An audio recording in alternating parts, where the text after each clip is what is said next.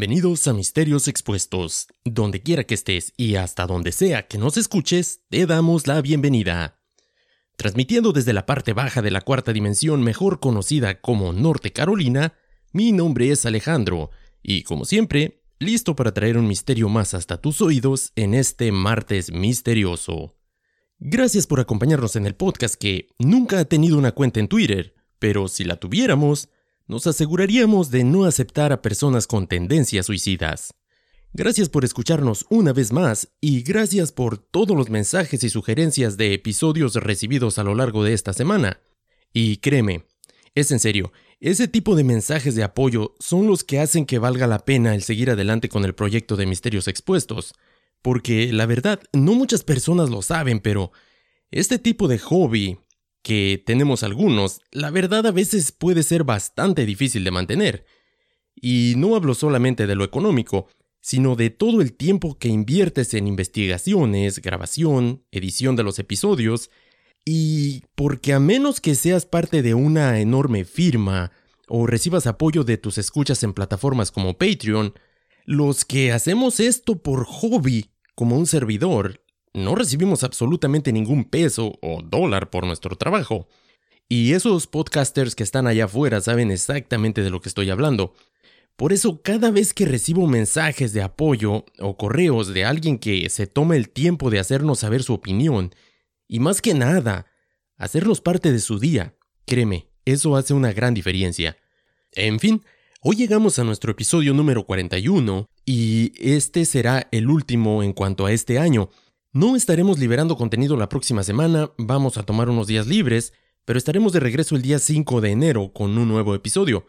Pero basta de tanta charla, vamos a lo que nos reúne el día de hoy, vamos a disfrutar de un poco más de crimen real. Posando como una persona deprimida y con tendencias suicidas, Takahiro Shiraishi contactaba a sus víctimas ofreciéndoles su ayuda para llevar a cabo sus propios suicidios. Un asesino ambicioso, frío y calculador.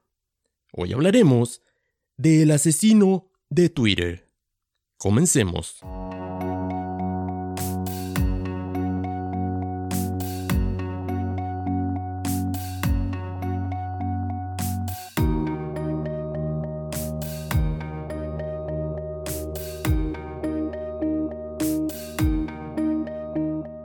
Cuando hablamos de asesinos seriales, típicamente nos vienen a la mente los más famosos como Ted Bundy o Jeffrey Dahmer en los Estados Unidos. O en el caso de México, podríamos hablar de las Poquianchis o de la Mataviejitas por citar algunos. Pero si te pidiera que mencionaras a un asesino japonés, tal vez sería más difícil el encontrar alguno. Y es que este país asiático no es conocido por este tipo de sujetos. La mayoría de las veces cuando mencionamos este país, Tal vez sea más común pensar en la mitología japonesa y los guerreros samurái.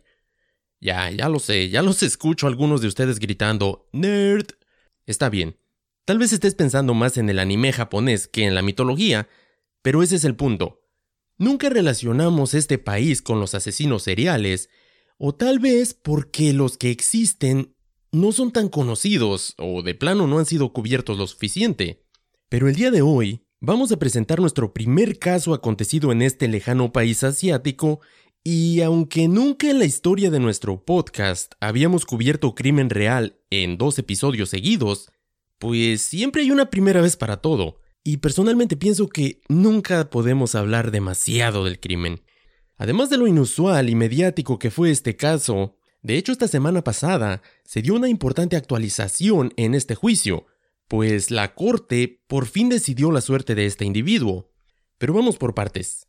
Para comprender mejor el caso, como ya dije, de hecho, los criminales sangrientos son bastante raros en Japón, el cual tiene una de las tasas de homicidios más bajas.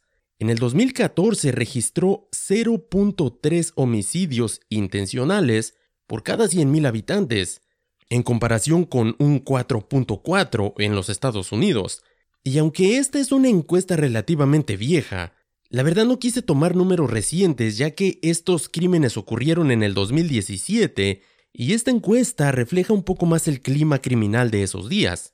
Según es sabido, la delincuencia ha ido disminuyendo de manera constante en los últimos años y la policía de hecho llegó a ser criticada por tener exceso de personal, el cual principalmente era utilizado en las investigaciones de infracciones menores, porque en realidad carecían de cosas más importantes que hacer. Y la verdad, ¿cómo quisiéramos tener esa misma historia en algunos de nuestros países? ¿Cierto? Y aunque los asesinatos están disminuyendo, un problema que sí enfrenta a este país es la tasa de suicidios.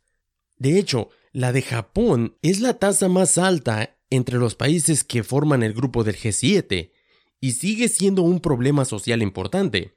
Digamos que el suicidio está tan arraigado en este país que de hecho cuenta con su propio bosque de los suicidios, pero no voy a ahondar en este, por lo menos no en esta ocasión, porque tal vez lo cubramos más a fondo en el futuro. Un total de 21.897 personas se quitaron la vida en el 2016, un 7% menos que el pico de 34.427 en el 2003, y aún así, casi una cuarta parte de todos los adultos japoneses se cree que han pensado seriamente en el suicidio en algún momento de su vida. Una expresión que encontré mientras buscaba información para este caso es que si por alguna razón deshonrabas a tu familia, era casi seguro que terminaras suicidándote. Digamos que era algo que se esperaba que hicieras después de haber deshonrado a tu familia. Desde el 2014, el suicidio sigue siendo la principal causa de muerte entre los japoneses desde finales de la adolescencia hasta principios de los 30. Después de eso, la tasa de suicidios tiende a mantenerse estable. Lo interesante es que un 70% de las personas que se suicidan son hombres, pero la mayoría de las víctimas, en el caso que vamos a presentar el día de hoy, fueron mujeres. Y menciono todos estos datos porque la verdad juegan un papel muy importante en el cómo fue que Takahiro tuvo acceso a sus víctimas. Y aunque como dije, es verdad que Japón tiene una de las tasas de criminalidad más bajas del mundo, y este detalle es mencionado por todos lados, el cómo es que los japoneses son una cultura especial, la verdad es que esto no es del todo cierto, pues recientemente este país ha sido testigo de algunos de los asesinatos de alto perfil más sangrientos de los que se tenga memoria.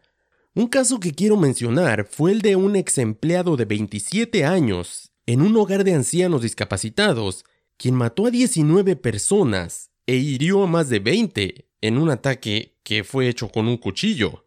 Este se cree que es el asesinato masivo más mortífero en este país asiático desde la época de la posguerra.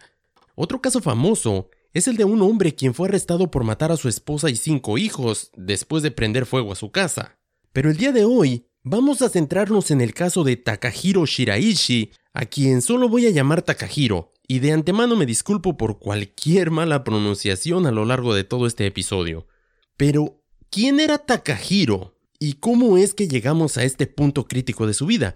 Y sobre todo, ¿qué fue lo que hizo este tipo que le ganó que estemos hablando de él en este episodio? Según la información disponible, se sabe que creció en Sama, una ciudad en el centro de la prefectura de Kanagawa, con sus padres y una hermana menor. Era un chico tranquilo y discreto, que asistía a la escuela primaria y secundaria de la ciudad. Según las declaraciones de algunos de sus conocidos a los medios de comunicación japoneses, sus notas no eran estelares, pero se afirma que era un estudiante concienzudo que no faltaba ni un solo día a clases. Las imágenes presentadas por varias agencias de noticias que salieron a la luz después de sus crímenes muestran a un adolescente escuálido, con anteojos de montura fina, que se unió al equipo de béisbol de su secundaria como estudiante de primer año y luego al equipo de atletismo como estudiante de último año. Pasó a estudiar en la escuela secundaria de la prefectura de la ciudad de Yokohama y fue por esta época cuando las cosas empezaron a venirse abajo en su hogar. Como cada asesino que hemos presentado, siempre hay un evento en sus vidas que de alguna manera cambia el cómo llegan a comportarse en el futuro. En el caso de Takahiro, fue la disolución de su familia, porque sus padres se divorciaron y su madre y su hermana se mudaron del lugar donde vivían. Poco después de graduarse de la secundaria, Takahiro aceptó una serie de trabajos ocasionales, en un supermercado, e incluso en una fábrica de alimentos antes de convertirse en lo que los medios de comunicación llamaron, cito, un explorador para una red de prostitución, y su trabajo básicamente era el encontrar jovencitas que estuvieran dispuestas a vender sus cuerpos por dinero. Era un reclutador de chicas para las mafias locales, básicamente. Takahiro se sabe que era muy cercano a su padre, aún después del divorcio familiar, y sabemos además de que su padre trabajaba en un taller de diseño automotriz. Según las afirmaciones de los vecinos, él ayudaba en el taller de su padre y ocasionalmente se reunían a cenar y tomaban algo juntos. En agosto de ese año, Takahiro le habría confesado a su padre que había conocido al amor de su vida y que le gustaría con urgencia tener su propio espacio.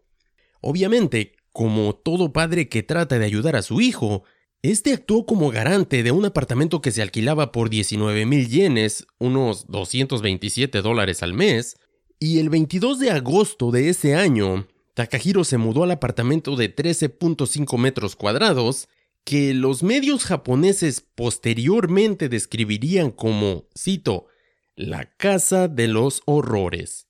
Mientras vivía en este lugar solo, Takahiro consiguió un pequeño número de seguidores en Twitter a través de dos cuentas diferentes que manejaba, bajo el nombre de Quiero Morir y un profesional en el ahorcamiento, respectivamente. Según su primera cuenta, en esta red social se presentaba a sí mismo como una víctima desesperada en busca de compañía para su miseria. Quiero olvidar todo, escribió en una publicación el 25 de agosto, además de quiero desaparecer. En la segunda cuenta, en cambio, asumió una personalidad completamente diferente. En ella posaba como alguien que tiene la habilidad de ayudar a las personas a morir, posteando frases como, cito, quiero difundir mis conocimientos en la horca, además de, realmente quiero convertirme en la fuente de fortaleza para todos los que sufren. Si te encuentras en un callejón sin salida, por favor consúltame, escribió. No es muy difícil el ver lo que había detrás de su estrategia, porque en su primera cuenta igual iba a recibir mensajes de personas que tal vez quisieran ayudar a este tipo de personas deprimidas y suicidas, entre comillas, pero obviamente también iba a encontrar personas afines a su manera de pensar, y esas son las dos personas en las que enfocaría su plan retorcido, buscándolas posteriormente a través de su segunda cuenta. Y tomando en cuenta todos los datos que presentamos al principio, no habría escasez de personas solicitando sus servicios. Además empezó a buscar a sus víctimas usando el hashtag reclutamiento suicida en Twitter, aprovechando a las jóvenes que querían quitarse la vida. Les dijo a través de sus mensajes directo, cito, moriremos juntos. Ahora, para asegurarse de que sus víctimas no retrocedieran en el último momento, empezó a hacer arreglos para reunirse con ellas en una estación del tren cerca de sus casas, y luego viajarían juntos en el mismo tren hasta su apartamento, donde el plan era básicamente ayudarlas a llevar a cabo sus deseos. ¿Cómo lo haría? Bueno, vamos a un pequeño break, y cuando regresemos vamos a exponer cómo es que Takahiro ayudaba a todas sus víctimas desesperadas. No te vayas, regreso en un minuto.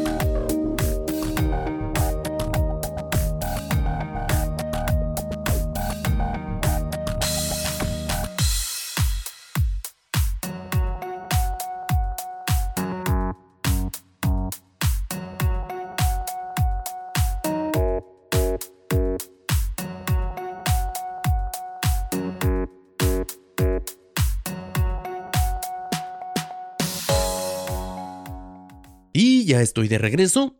Como mencionaba antes del corte, lo que comenzó como una serie de publicaciones en Twitter hechas por Takahiro, siempre posando como una persona desesperada en busca de empatía de parte de los usuarios de esta red, ante los cuales se mostraba como alguien que quería suicidarse, muy pronto cambió. evolucionando en alguien que se ofrecía a ayudar a los potenciales suicidas a llevar a cabo su objetivo macabro. Sin trabajo, el joven de 27 años se refugió aún más en los oscuros recovecos de las redes sociales. Usó Twitter como su principal medio para atraer a las chicas al comercio sexual, así como para conocer gente con pensamientos suicidas. Una mujer que convivió con él durante tres meses a principios del 2017 dijo que Takahiro era, cito, inusualmente más gentil que la gente común, a pesar de una fascinación mórbida por la muerte y el suicidio. Según esta persona, él le había enviado mensajes tales como, cito, vamos a suicidarnos juntos. Y una vez le envió un mensaje de texto que decía, cito, he matado a una anfitriona que dijo que quería morir. Lo que la novia descartó como simplemente una broma. La policía, en cambio, cree que Takahiro invitó a personas que deseaban morir a su casa, ubicada en Sama, prefectura de Kanagawa, cerca de Tokio, donde empezó a deshacerse de la mayoría de ellas. Los reportes mostraron cómo este se mudó a este lugar a finales de agosto del 2017, tras lo cual comenzó la serie de asesinatos. Ahora, quiero ahondar un poco más en su modus operandi, que la verdad solo puedo definir como fascinante y mórbido al mismo tiempo. Su perfil de Twitter incluía una imagen manga de un hombre con cicatrices en el cuello y la muñeca, además llevando una soga, con las palabras Quiero ayudar a las personas que realmente sufren.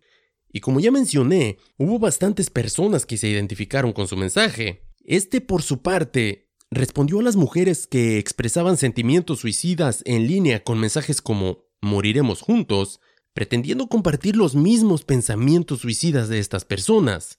En cambio, una vez cuando ya estaban en su apartamento, dijo que les dio alcohol, tranquilizantes y somníferos para que se relajaran antes de iniciar con su juego. Varios medios japoneses dijeron que la policía había estado investigando inicialmente la desaparición de una mujer de 23 años, esta persona al parecer había publicado un mensaje en línea diciendo que estaba buscando a alguien para suicidarse con ella. Las investigaciones posteriores al caso muestran las imágenes de las cámaras de seguridad de una estación de tren donde Takahiro y la mujer desaparecida estaban caminando juntos, lo que sería una prueba valiosa en contra de esta persona. Pero sin duda la pista más importante en el caso fue un error cometido por el mismo Takahiro, pues al parecer se le habría olvidado deshacerse del celular de una de las víctimas, y el hermano de esta habría podido rastrearlo. La policía fue llamada al apartamento de esta persona, ubicado en Sama, un suburbio tranquilo en el suroeste de Tokio, debido a la búsqueda de Aiko Tamura, de 23 años, quien había sido reportada como desaparecida. Pero además de la pista del GPS del celular de esta persona, una serie de detalles extraños habrían comenzado a llamar la atención de los vecinos. Al parecer es una costumbre de este lugar el que las ventanas de las casas y los apartamentos permanezcan abiertas en esta época del año, pero las del apartamento de Takahiro nunca lo estaban. Otro detalle señalado fue el hecho de que el extractor de aire del baño de este apartamento en particular se mantenía encendido las 24 horas, lo que era bastante extraño. Pero tal vez lo más notable y sospechoso para los vecinos fue el olor que había empezado a emanar del lugar, señalado como un olor fétido como de cloaca o animales muertos, según las declaraciones de algunos de los vecinos del lugar, pero fue el rastro en línea que dejó en las redes sociales lo que finalmente llevó a la policía hasta literalmente la puerta de su apartamento. El hermano de su novena y última víctima, una mujer de 23 años del suburbio de Hachioji en Tokio, pirateó su cuenta de Twitter y por medio de la información que encontró, pudo localizar a una mujer que a su vez había conocido a Shiraishi antes y le había ofrecido ayuda. Esta mujer accedió a ser el cebo literalmente, para atraer a Shiraishi hacia la policía, que luego lo siguió hasta su casa el 30 de octubre. Cuando se le preguntó si sabía dónde estaba la mujer desaparecida, Takahiro simplemente señaló hacia su refrigerador cerca de la entrada y dijo, cito, está ahí adentro. Y solo un comentario rápido. Chicas, por favor, compartan sus contraseñas con sus parejas. Ya vieron, en este caso se necesitó piratear una cuenta para poder acceder a la información. Digo, nunca sabemos cuándo puedan ser útiles. En fin, continuemos.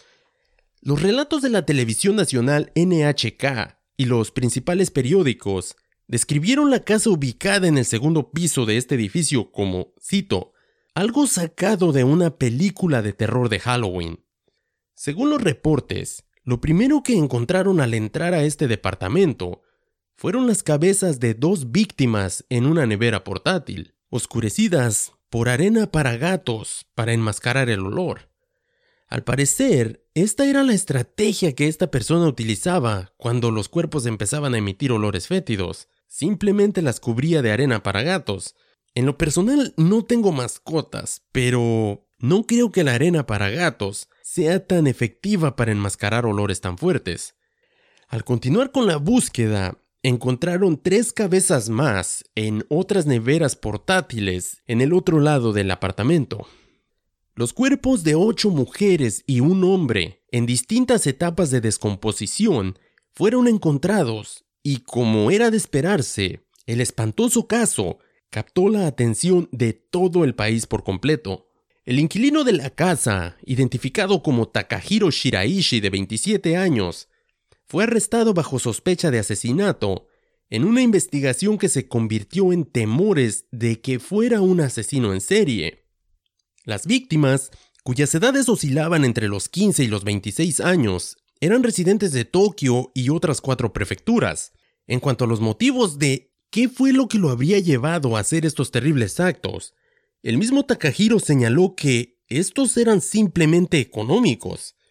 Según sus propias declaraciones, Después de matarlos, robó su dinero desde varios cientos de yenes hasta varias decenas de miles en algunos casos.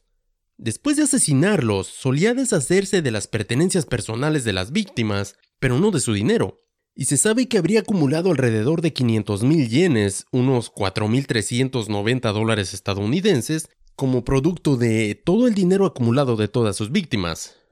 Algo que me llamó la atención fue una de sus declaraciones durante su juicio, porque este tipo dijo que pase lo que pase, él no se disculpará con las familias de las víctimas. Cito, algunas personas se disculpan en otros casos, pero yo no lo haré.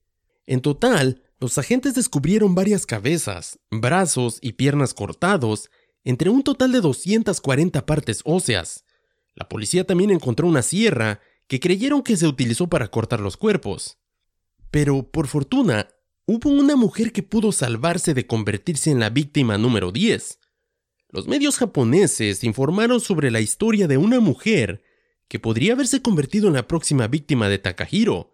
Esta mujer afirma que durante una de sus llamadas telefónicas con Takahiro, pudo escuchar en el fondo a una mujer gemir, lo que no le dio muy buena espina.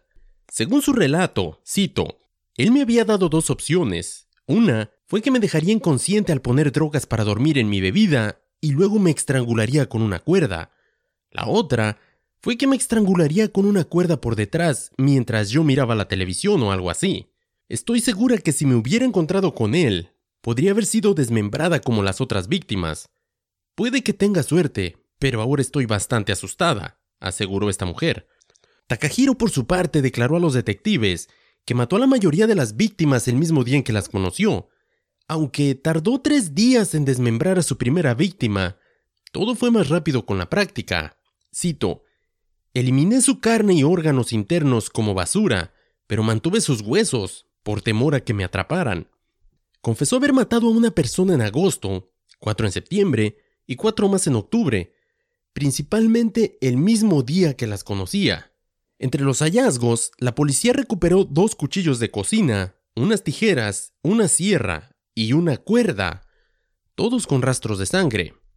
Su juicio bajo el sistema de juez ciudadano se llevó a cabo en Tachikawa, un tribunal en el distrito de Tokio, y sus abogados defensores han dicho que argumentarán que los cargos de asesinato deberían reducirse, porque Takahiro habría obtenido el consentimiento de las víctimas para matarlas. Este es otro detalle que quiero mencionar porque, según lo que pude encontrar, si el juez lo encontraba culpable de asesinato, pero con consentimiento de las víctimas, este solo recibiría seis meses de cárcel, aunque no estoy seguro si es seis meses por cada víctima o seis meses por todas. Lo que es una locura si me lo preguntas. Yo pensaba que el sistema jurídico de Canadá era extraño, pero este la verdad me dejó bastante sorprendido. Aunque por otra parte, de ser encontrado culpable por completo, sería condenado a muerte por ahorcamiento. Y debo decir además que desde el primer momento, el mismo Takahiro contradijo a su propia defensa afirmando que él había matado a todas las víctimas sin consentimiento de ellas. Durante su juicio, este relató con lujo de detalles cómo fue que atrapó a las nueve personas en su apartamento y cómo las estrangulaba con una cuerda. Sin embargo, también explicó que su verdadero motivo era robar su dinero además de satisfacer sus deseos sexuales. Según Takahiro, este mató a la primera víctima, una mujer de 21 años, porque él no quería devolver el dinero que ella le había prestado. Cito, Vivimos juntos durante aproximadamente una semana y le hice algo terrible. Además, uno de los cuerpos encontrados era de un hombre de 20 años de edad que no se sabe que tenía tendencias suicidas en ese momento. Un poco después salió a la luz que esta persona, este hombre de 21 años, en realidad estaba tras la pista de Takahiro porque su novia había desaparecido unas semanas antes. Al parecer esta persona de alguna manera también pudo ligar los mensajes que su novia le había escrito a Takahiro con esta persona y llega de hecho hasta su apartamento buscándola a ella. Desgraciadamente, no solo no la encontró a ella, sino que terminó convirtiéndose en una víctima más de esta persona.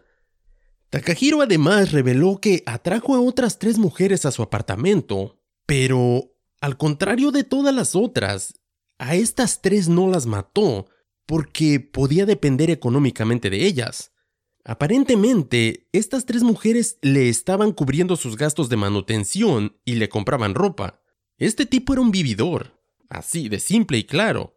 Y debido a la cooperación de Takahiro, se cree que los fiscales tendrían pruebas sólidas y registros de interrogatorios, por lo que no serviría de nada que la defensa tratara de luchar en contra de los cargos.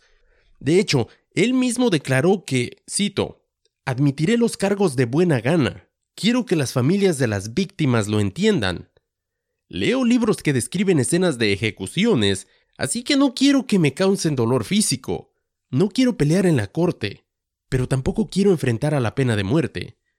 Tengo sentimientos encontrados, declaró esta persona. La verdad no sé ni qué pensar de todas estas declaraciones, porque como dije, esta persona no solamente es un psicópata, un asesino frío y calculador, pero además era un vividor. Los cargos en contra de Takahiro se presentaron formalmente después de cinco meses de exámenes psiquiátricos que demostraron que era mentalmente apto para afrontar un juicio y podía ser considerado penalmente responsable. Tres años después de su arresto, el martes 15 de diciembre, la semana pasada, se da por fin una resolución en el juicio de esta persona. Alrededor de 400 personas se dieron cita para escuchar la sentencia en una pequeña corte con capacidad para solo 16 asistentes. Y en el fallo del juez que presidió este juicio, el señor Naokuni Yano dijo que ninguna de las víctimas accedió a ser asesinada y que Takahiro Shiraishi era totalmente responsable de sus actos. Dijo que el crimen era extremadamente atroz y había causado miedo y preocupación en una sociedad donde las redes sociales se han convertido en una parte indispensable de la vida cotidiana. Takahiro fue encontrado culpable de asesinar, violar, desmembrar y almacenar los cuerpos de las nueve víctimas en su apartamento. En consecuencia, fue condenado a muerte el martes pasado en un tribunal del distrito de Tokio. Takahiro, por su parte, no tiene la más mínima intención de apelar el veredicto y estará en el corredor de la muerte hasta que el Ministerio de Justicia de Japón firme la orden de ejecución, como recordarán del principio del episodio, en Japón la pena de muerte se ejecuta a través de la horca, aunque las fechas de ejecución no se hacen públicas, sino hasta muy cerca del día que se va a ejecutar la pena. Después de que saliera a la luz este terrible incidente, Twitter Japón comenzó a permitir que los usuarios se vinculen a una organización sin fines de lucro en el trabajo de prevención del suicidio cada vez que se buscan palabras relacionadas con este. Y en lo personal, creo que este tipo de medidas debería de ser adoptada más ampliamente, aunque como en todos los casos en los que se debate la libertad de qué es lo que puedo ver o no en las redes sociales es traído a colación, pues la verdad es que siempre va a haber opiniones encontradas. ¿Tú qué opinas al respecto? Pero sobre todo, ¿qué opinas de este caso? No olvides de enviarme tus comentarios a nuestro correo electrónico misteriosexpuestospodcast.gmail.com, nuestra página de Facebook, dale like, síguenos y no olvides que este es nuestro último episodio de este año y voy a ser sincero, la verdad es que cada vez me resulta más difícil por cuestiones de tiempo ligadas a mi trabajo el poder liberar un episodio cada semana, pero voy a tratar de seguir haciéndolo hasta que me sea posible. Por lo pronto nos escuchamos el día 5 de enero Pásate una feliz Navidad y un buen año nuevo, y si no lo celebras, de cualquier forma, pásate una linda semana. Salucita de antemano, no tomes mucho, o no más de lo que yo tomaría, pero sobre todo, gracias por haberme acompañado en este 2020, que honestamente espero que se vaya muchas millas a donde no lo vuelva a ver, y sin más por el momento me despido, transmitiendo desde el punto más alto de Norte Carolina, ya lo sabes, mi nombre es Alejandro, mantén la mente abierta, pero sobre todo manténganse misteriosos. Hasta la próxima.